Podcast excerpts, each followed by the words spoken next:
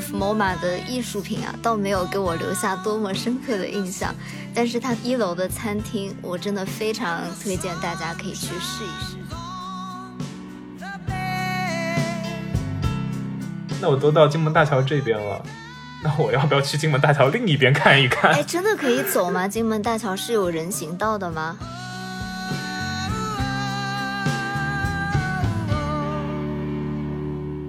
黑命贵运动啊相比，主流的一些名人为停止仇恨亚太裔美国人的运动发声的人，其实就很少。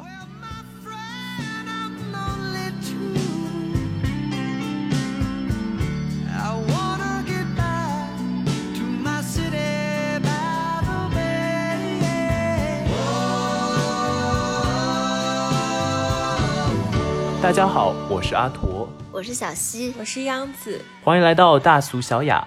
大俗小雅是由三位生活在纽约、旧金山、海德堡打工人，每周陪你一起跨时差谈天说地。今天我想和大家聊一下我生活了一年多的城市旧金山。在洛杉矶居住了七年之后，我来到了这个一直都非常向往的城市。三藩呢是北加州和旧金山湾区的核心都市，也是文化、商业和金融中心。它是一个非常典型的海边城市。哎，这不是跟我们米卡来自的夏威夷是一样气候的城市吗？是的呢。我们阿驼来给大家唱一句吧。能不能给我点情绪？OK。And I'm so sick of love songs, so tired of tears, so done with wishing you were still here. Said I'm so sick of love songs, so sad and slow. So why can't I turn off the radio? 我真的觉得听这首歌有一种旧金山的感觉，我不知道为什么。因为旧金山它本身就是一个比较内敛的城市，就相对于那种比较热情的城市，比如像洛杉矶一样。内敛吗？然后它气候的话也是那种非常的呃凉爽温和，然后不会不会给你有一种攻击性的感觉，就会感觉非常的抚平你的情绪。那么这一期呢，我们想借这个机会带大家走一走旧金山的几个比较具有特色的文化街区。我第一次去旧金山的时候就觉得真的好喜欢，而且我好像也是跟小西一起去的呢。嗯，对，一起去过好多次第一次的地方哦。首先，我很喜欢它的气候，我喜欢那种不要太热，但是要一直有阳光的地方。旧金山就很合适，就是你常年四季可以穿的衣服都覆盖了你的皮肤，但是你又能感受阳光的温暖，就很好。嗯，就是我之前听过一个段子。加州的哪个地方最冷？回答是旧金山的夏天。那夏天是真的很冷诶。我夏天有去过一次，我还记得我要穿羊绒衫。因为旧金山它三面靠海嘛，所以经常会有那种很大的海风吹过来。其次，我觉得它的地形也很可很可爱，就是那种上坡下坡，有一点点童话感，又有海边，就觉得非常美好。我现在在的这个德国小城就有一条。道路特别像旧金山的九曲花街。我每周去爬山的时候，就有一种穿越的感觉，感觉又到了大一的时候，跟小溪一起去逛旧金山的那种。对，我会觉得洛杉矶的话，它那个气温有点太高了，特别是夏天的时候。我记得有一年，大概是二零一八年的时候，那个时候气候变暖闹得特别严重嘛。那一年好像最高气温突破了。四十五摄氏度，然后就是如果你是搭车出去的话，你如果把车停在呃门外一段时间，然后你再去搭的话，那个车的座椅会非常非常简直是滚烫。但是在旧金山的话就不会有这样的感觉，因为经常会有海风吹过，所以整体的气温会维持在一个非常平和、让人舒适的程度。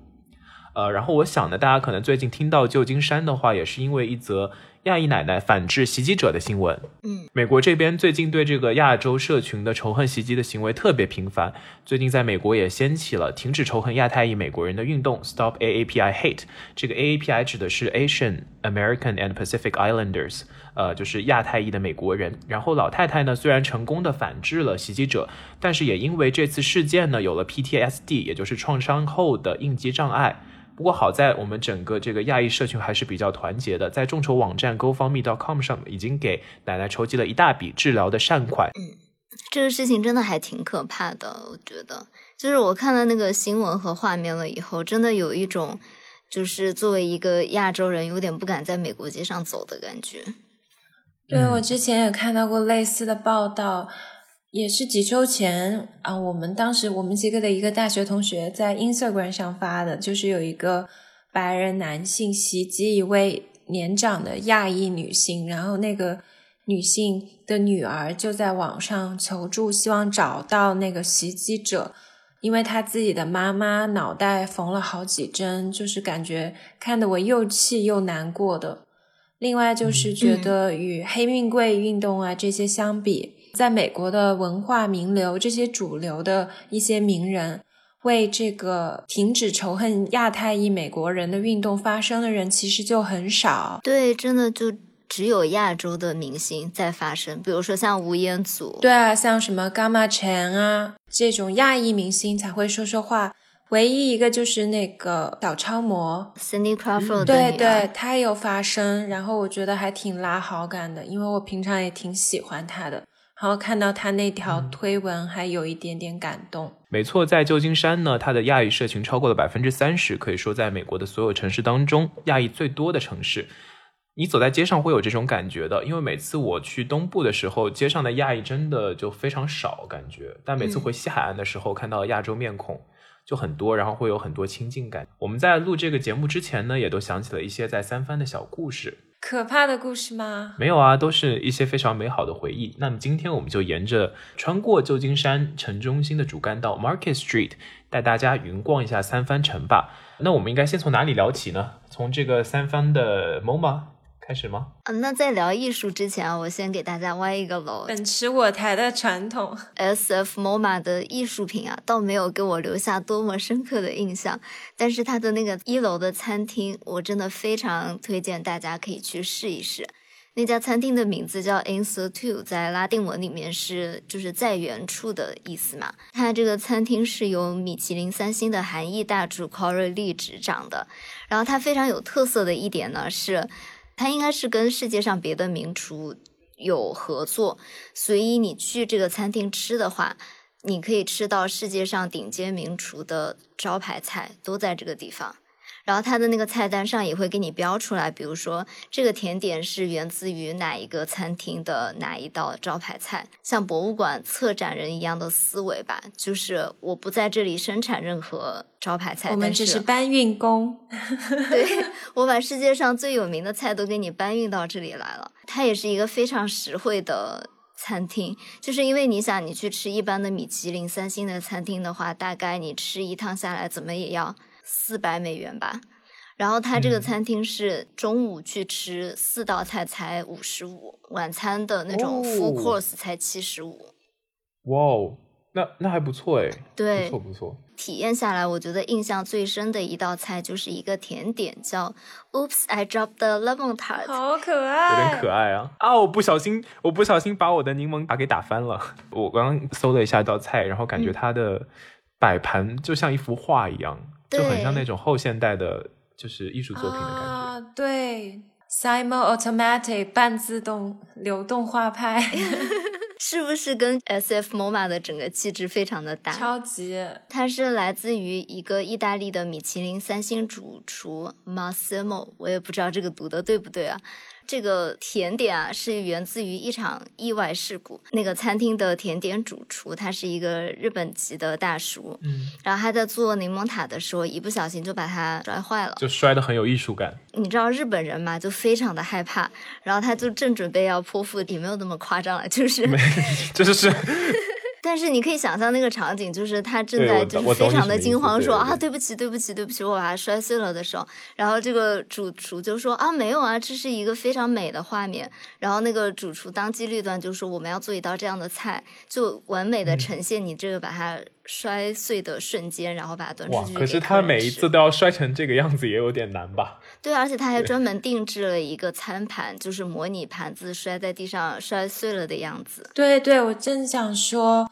这个餐盘好有意思，对，它有那个纹理，我们会放在 show notes 里面。我觉得这个真的很好看。对，而且我非常喜欢那个主厨的这种人生哲学吧。我觉得他是一个情商很高的人，他可能是觉得，哦，我的这位甜点主厨感到非常的抱歉，我要开一个小玩笑化解这个事情。他就灵机一动，就觉得说，啊，这种意外的不完美就是很完美的一个画面，我就要把它留下来。嗯，这个创意非常好。对，而且就是你在这家餐厅里面吃的所有的，比如说这个盘子，还有一些别的很好看的刀叉，你都是在它的官网上面可以买到的。哦，这个盘子可以在官网上买到。对，它是一个非常有商业头脑的餐厅，真的就像是一个画廊的一个感觉。那他怎么解？决这个版权问题？就是他去搬运这些菜。他肯定是有跟别的主厨关系很好，就是有签订协议。那这个餐厅它本身有评级吗？这个 Institute 这个餐厅是米其林一星，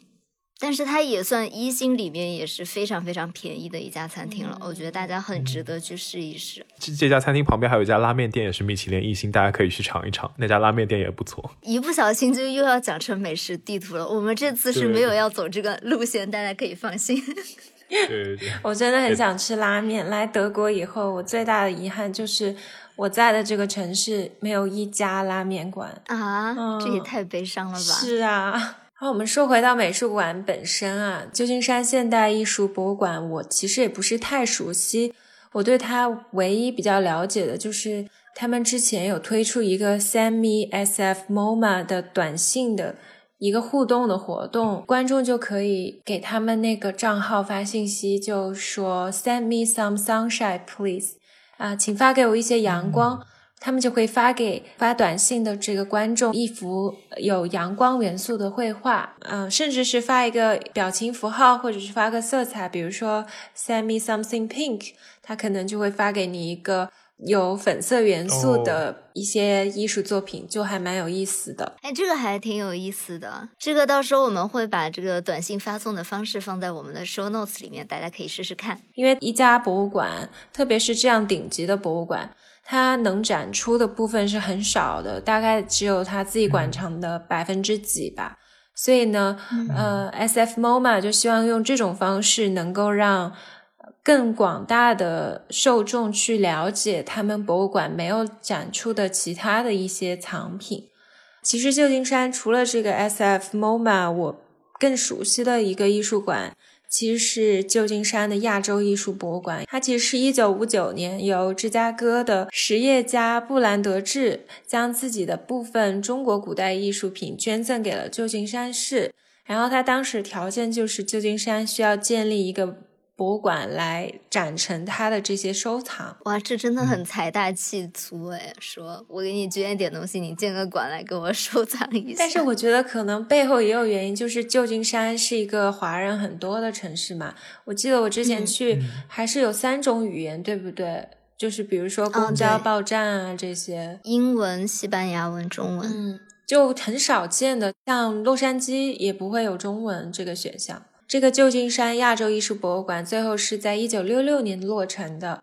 它中间真的有非常丰富的亚洲文物，尤其是中国文物，还有很多器物性的东西，青铜器啊、瓷器啊这些。然后它每月的第一个周日你去参观是免费的。然后这家博物馆还办过一些非常留名史册的展览吧，比如说一九七二年张大千在美国办的一个最大型的个人回顾展，就是在这家博物馆。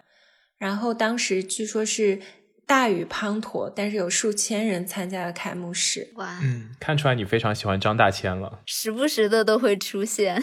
那我们接下来我们就沿着这个 Market Street，然后继续往这个西南方向行走啊。我们可以看到三藩非常著名的彩虹区 Castro District，这里一直都是美国同志运动的中心。美国军方呢，在第二次世界大战结束之后，曾经将大批因为性向理由除役的同性恋士兵集中并安顿在了呃旧金山的 Castro Street，也因此吸引了非常多的同性恋群体在 Castro Street 附近的街区定居。然后这个街区呢建筑也非常有特点，装潢也非常具有波普感。然后街道上呢也非常多，有那种很多古着店这个样子。街区也用了非常多明亮的颜色，和三藩市区里面内敛的感觉是截然不同的。就如果你去在它旁边那些街区走一走，就会显得有一点有一点收，用的颜色也会比较低调。朴素一点。但是你去这两个街区的话，它的颜色就非常的张扬，张扬个性，表达自己的感觉。嗯嗯，还挺酷的感觉，大家可以去看看。我还挺想去那些古着店的。我的感觉就是纽约的同志街区是你看上去跟别的地区没什么不一样。就除了它上面挂了很多彩虹旗，你能感觉到说，哦，这个地方应该是同志街区了。但是那个建筑的外观还有整个色彩的感觉，其实是跟周围整个西村的感觉融合在一起的，融合在一起的。对，它没有那种特别标新立异的，在墙上给你画一些什么颜色啊，这些是没有的。对，三番的街区的话，会有很多彩绘这种样子。对，只有你在走进每家店以后，你会。通过它里面放的音乐以及室内的装潢啊，就比如说有迪斯科灯这种东西，你能感受到说，哦，我来到了一个同志酒吧。迪斯科灯是什么？Disco ball。哦，以为是个人。我去过的仅有的就是阿姆斯特丹和柏林的，但是我印象中就是那种像小西说的，跟纽约那种比较像，我不是太能够很明显的感觉到它的分界线，除了彩虹旗。然后大部分都是比较喧闹，就是嗯，蹦迪啊、酒吧啊这种区吧，比较吵。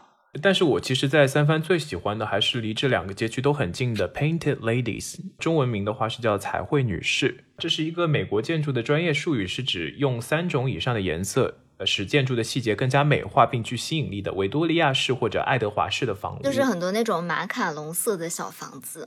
哦，像诺丁山那边那样啊，对对对，然后会有很多个建筑并排在一起，就他们会有分几层，然后最顶是尖尖的感觉，就有点像那种以前在童话故事书里面你会读到的欧洲式的建筑，很有那种感觉。嗯，之所以叫做彩绘女士 （Painted Ladies） 呢，是因为一九七八年有一个作家叫做伊丽莎白·波马达和这个麦克拉尔森所著的《彩绘女士》一书当中呢，使得这个词首度被用于旧金山的维多利亚式房屋。而且他们是建在斜坡上的，就是他们呃并排建在斜坡上，然后你会觉得走在那个街道上有一种进入到了一个童话故事的感觉，就是有那么一种错觉在那边。嗯，我是真的很喜欢三藩这种斜坡的感觉，包括国内的城市的话，我也很喜欢重庆，就是很错落的感觉，就很有电影感。对，有一种你不知道你进去的是一楼，然后出来是三楼还是五楼，会觉得这样的高差会给设计非常大发挥的空间。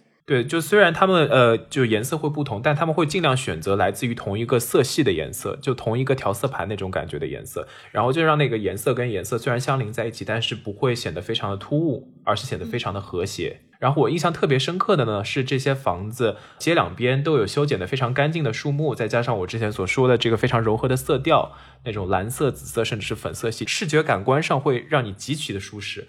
而且因为他们本身排列的也很整齐嘛，所以强迫症看了真的是非常的舒适。嗯，我之前看到过有一个视频，就是三藩有一个小房子，然后它要被整体。搬运到另外一个地方去，然后就很多人围观。怎么搬啊？我一直以为只有。亚洲那种木质结构的房子才能整栋搬离，我不知道他们是怎么，他们是整个把它缠起来放在车上，然后拖到了另外一个地方把它放下去，然后就有很多人在围观这一个行为，感觉像玩乐高一样。房子被运上车了，大家都在疯狂的拍手，然后那个房子又被放下去的时候，大家都在欢呼说：“哇，这个终于被放下去，就很可爱。”怎么感觉有种那种国格列佛游就格列佛游记里面什么那种小人国的感觉？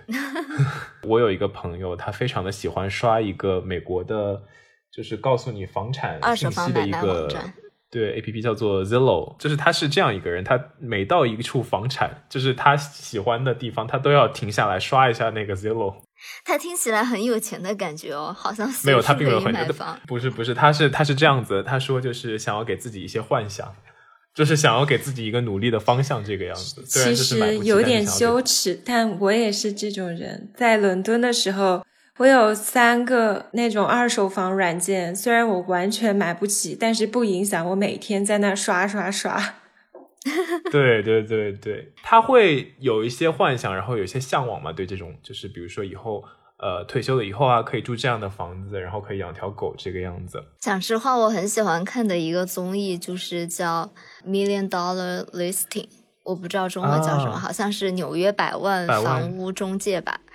他就会讲那种纽约的豪宅的那些中介买卖房子的故事。我觉得虽然吧我买不起，但是白看一下室内装修还是可以看的，就觉得很爽。哎，我也是，我之前有看过一个英国的综艺，我忘记具体的名字，好像是世界上最美好的住宅还是什么，两个英国人一男一女主持的，他们就是去探访世界上那些豪宅，参观他们的房屋，然后呃讲解一下整个设计和构造。其实还是挺有趣的，就是虽然你买不起，但是看一看，感觉给你一个人生，给你了一个努力的方向，对不对？对，对或者让自己死心。应该是 别。死心啊，你还是有机会的。那么这边就有一个讨论的话题了，如果你有钱了的话，你是会想住这样的房子，就是我说这种维多利亚式的建筑，然后可能在稍微不是那么新的城区，还是会说你想要住更现代一点、建在高楼里的公寓呢？我是一个很肤浅的人，我想要住在高楼里的公寓。啊，真的吗？怎么会？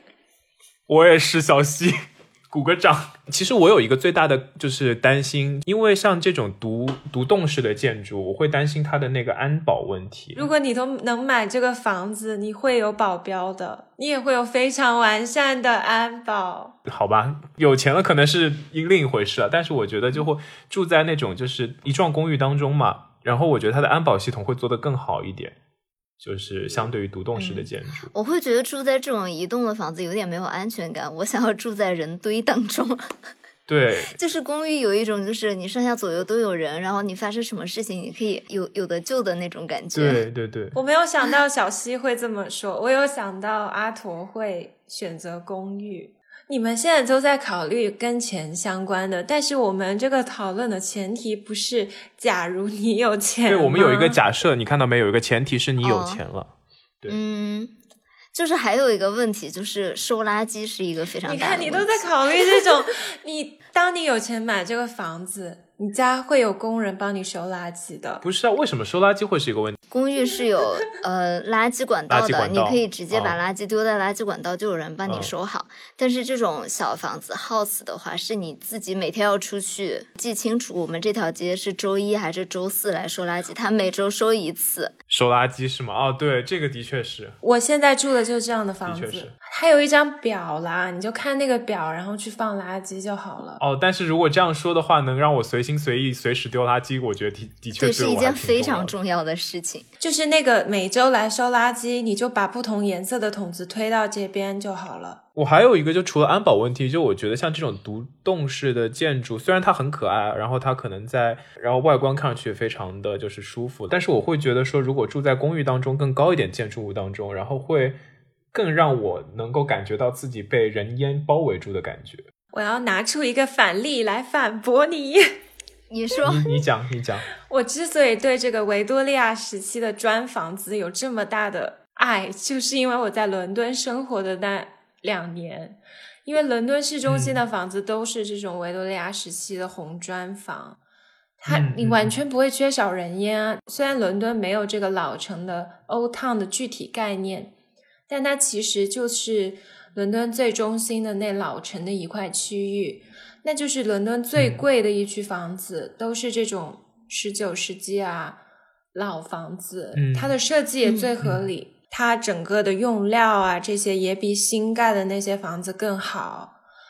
它嗯就是我觉得理想中的居所。你想，你住在这样的房子里面，你走路走五分钟就可以去大英博物馆了耶！这是多么嗯美妙的一种人生啊！对，但是你比如说住在大都会旁边的高级公寓，你也可以。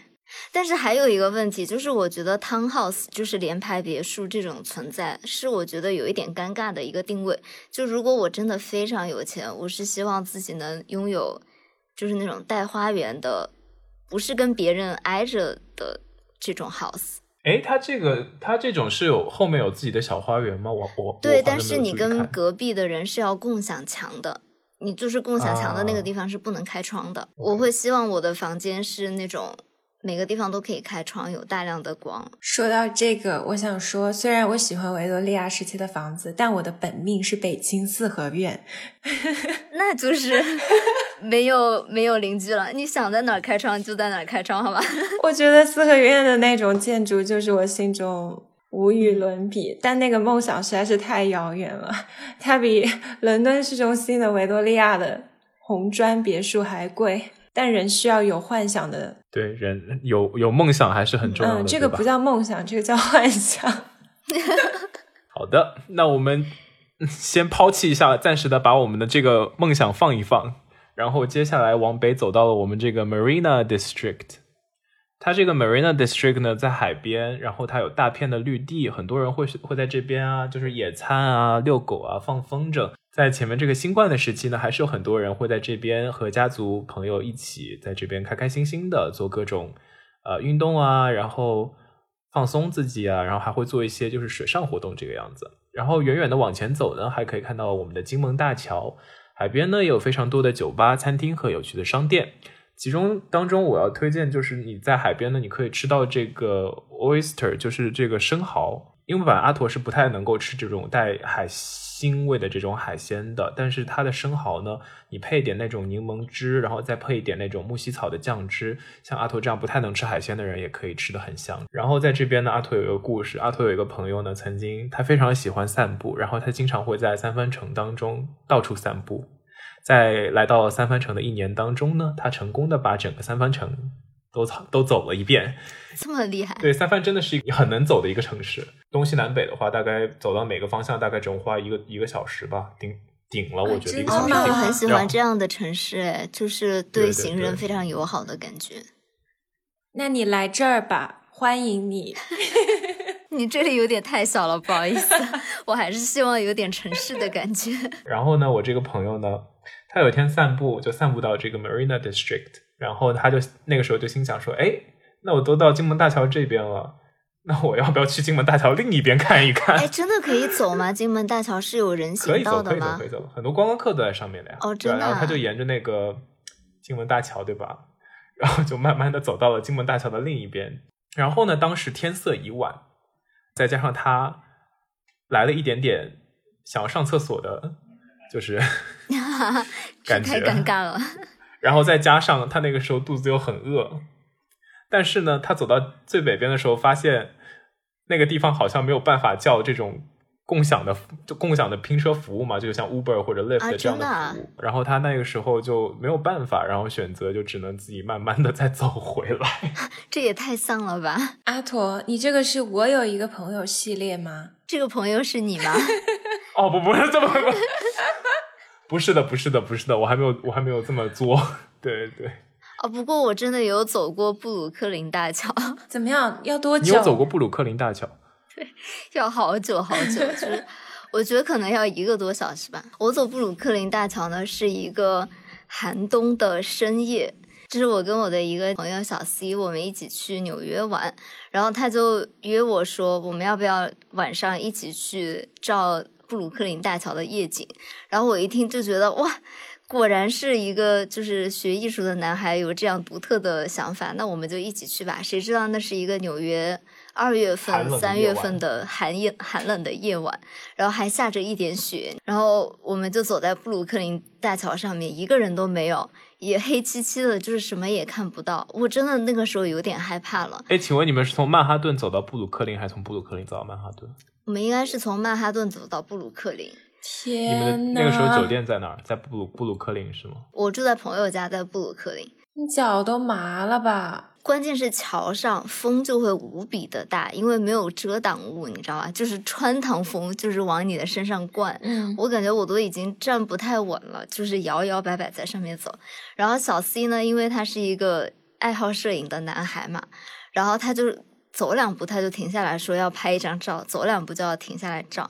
而且因为是晚上嘛，要延时摄影才能拍出清晰的照。就是有光的照片，你知道你就要举着那个相机在那里不动，hold 住三十秒，然后拍一张照片。我觉得我那个时候手可能都要被冻掉了，就是毫无知觉。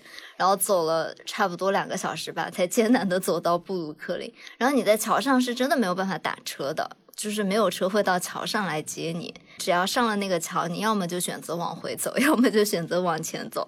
那个时候真的我觉得好绝望啊！我再也不要走那个桥了。那出来的照片效果怎么样？全都是花的，手抖。其实你当时说，我就想说这个出来效果会很难。那么除了我们在这个讲的这么悲惨的过桥渡桥的故事，大家千万不要学这个学咱们这个朋友啊。那么在 Marina District 呢，还有一个非常有名的、非常具有纪念性的建筑，叫做 Palace of Fine Art 艺术宫。它是一座建于1915年的建筑，最初呢是因为在巴拿马。太平洋万国博览会当中展示艺术作品而建造的，是由建筑师伯纳德梅贝克在古罗马建筑和古希腊建筑汲取灵感设计。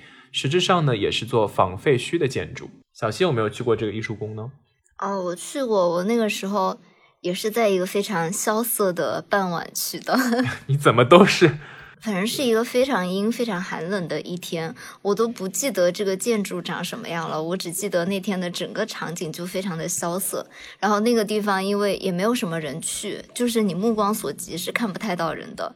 然后你就你晚上去当然没什么人了，不是晚上是傍晚，然后就有一种你在废墟里的感觉，真的有这种感觉，就是穿梭时间，你来到了罗马的废墟。但是我觉得看照片挺让我想到。罗马那个万神殿，你们去过吗？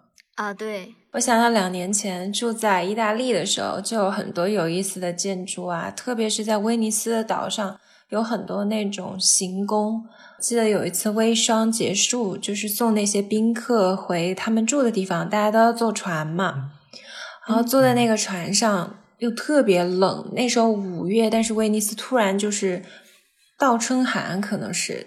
特别特别阴冷，那个水又涨起来，一团黑水的那种。晚晚上我们坐那船上的时候，风往里头刮，然后其中就有一个那种叔叔，就望到威尼斯的那些行宫，他突然就冷不丁来了一句：“威尼斯这个地方阴气太重了，风水很奇怪。”因为它所有的一切都悬在水中嘛，它没有一个着陆的地方。哦，就是。其实风水说到底就是古代人对于人体舒适度一个考量的方式嘛，只是它不能很科学的跟你解释说你在哪个地方湿度是多少，然后温度多高你才能舒适宜居，它就是给你总结出一些规律，然后就是现代的风水而已。但我觉得风水也有很多很微妙的东西，就是一言难尽。如果大家有兴趣，我突然想到，我们也可以聊一集威尼斯。佩吉·古根海姆他晚年也是住在威尼斯嘛，也是一个所谓的行宫，是一个老的宫殿。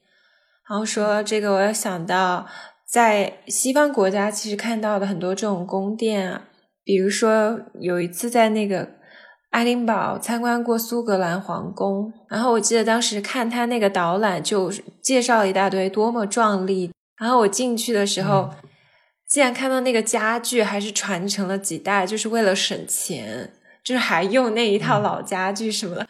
我当时就想到了故宫，虽然说故宫也算是清朝人从明朝人手里接过来的，但是准感觉中外的那个皇宫和皇权的等级完全是不在一个量级上的吧。没有，但的确故宫它它的那个规模的确真的是非常的大。对，而且它已经。超越了宫殿的感觉，因为我也在故宫待过几个月嘛，在那个里面每一个分区、每一个院子，你都觉得有人的气息，它是一个很神奇的地方，跟普通的这种真的吗？你不要说这个，我觉得有点 突然有一点可怕。我本来不是想往那个方向发展的。这个 Palace of Fine Art 它有一个正宫，就你如果走到正宫的中央的话，它有一个中心点，然后你在那个中心点往上一看的话，你会有一种。自己在这种时空的中心的感觉，就非常的宏大。那你们在这种宏大建筑物当中会有类似的感觉吗？哎，其实有一个呃很有意思的豆瓣小组，叫 BDO 迷恋者症候群啊，真的吗？你也在这个组里吗？它就是一个巨型沉默体爱好者的一个聚集地。我是对这种建筑会有一种又着迷，然后因为它的这个尺度会让你觉得很宇宙的感觉，然后非常超现实的感觉。但是我又真的是有点害怕这样的建筑，就是有一种很矛盾的心情吧。就比较典型的就是一些前苏联的现代主义建筑。多这些建筑其实都已经被废弃了，现在就是完全是在没有人的地方，然后它就是突然长出一个非常非常巨大的，又像建筑但是又不像建筑的大型雕塑一样的一些东西。我们到时候会放一些这些图片在我们的 show notes 里面，大家可以感受一下这些建筑的感觉啊。就比如说像保加利亚的一个飞碟，然后它就是一个纪念碑加飞碟组合在一起，然后。在一个完全没有人居住的一个荒地上面，然后一个非常巨型的像体育场一样的建筑，然后现在这个建筑也是完全没有人用，进去看的话就像是一个废墟的感觉。哇，我觉得就光从图片上看的话，感觉你真的好像身处在什么就是外太空的一个一个宇宙人的飞船当中。对对对，而且那个中心点，我感觉就是你感觉这个规模非常庞大，然后感觉你瞬间要被这个庞大的这种规模给吞噬的感觉。嗯。往东边走一会儿的话，我们就会到一个叫做 North Beach 北滩的一个 district。这里有 三藩城唯一一家 In and Out 的汉堡。妈呀！我要尖叫！我超爱 In and Out，又不不小心变成了吃播节目。就我们给大家解释一下 In and Out 是什么东西吧。In and Out 就是一个。美国西边最著名的汉堡连锁店，美国是有两大连锁汉堡店，西边人就会非常喜欢吃 In and Out，然后东边人就会非常喜欢吃 Shake Shack。你这么一说，那些麦当劳怎么办啊？那那不在我们的就是考虑范围之内。好可怜，麦当劳好可怜。然后他们两个的风格其实是很不一样的，就是 In and Out 打的是那种西边阳光灿烂的沙滩的感觉，就是。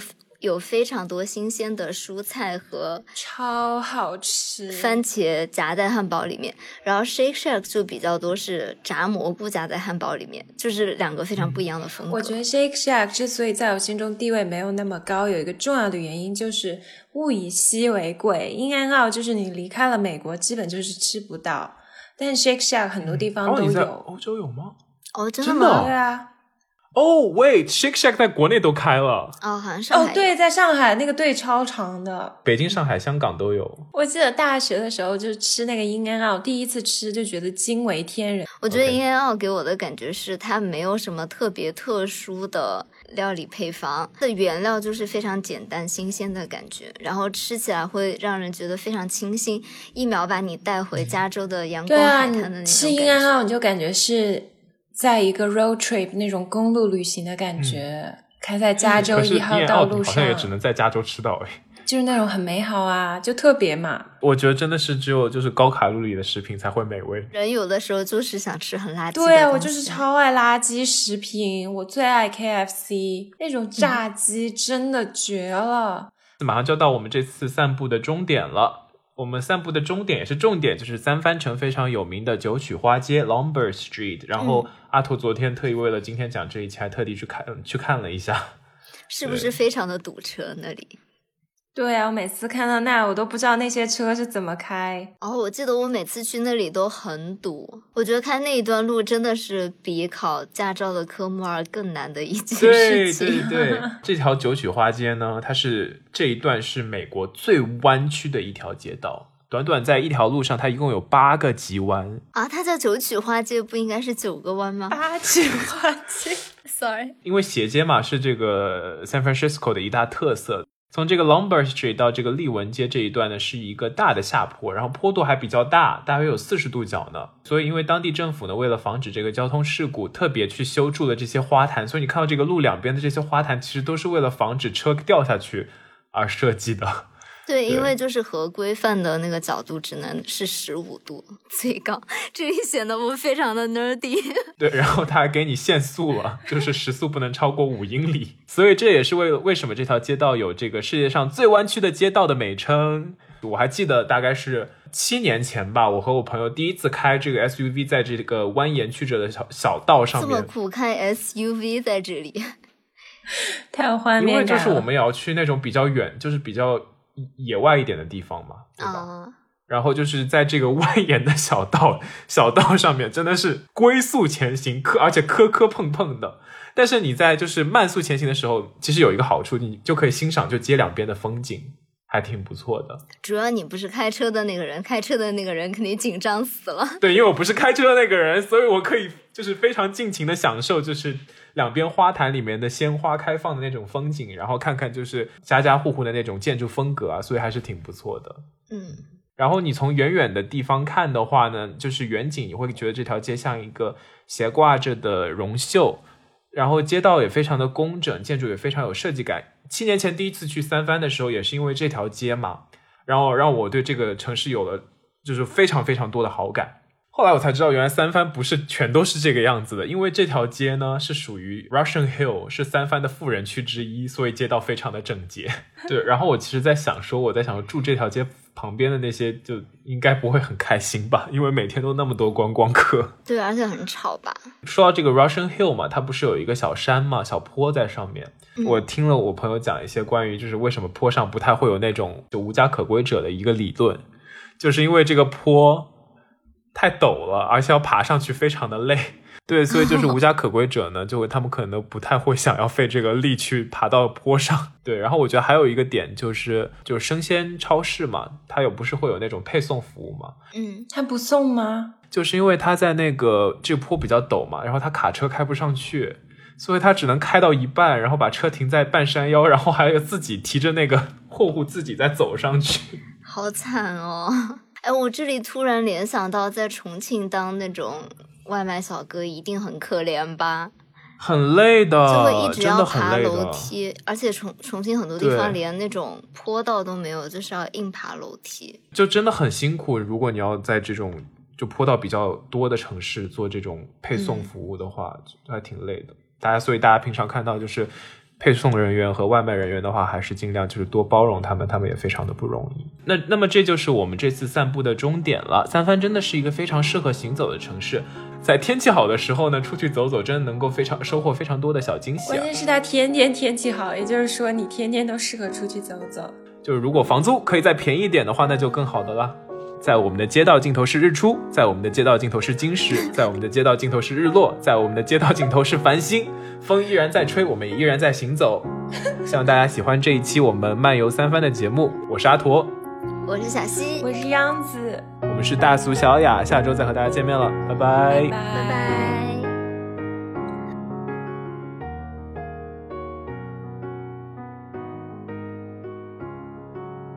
为什么突然要念诗？我还想说，你肯定会略掉这一句。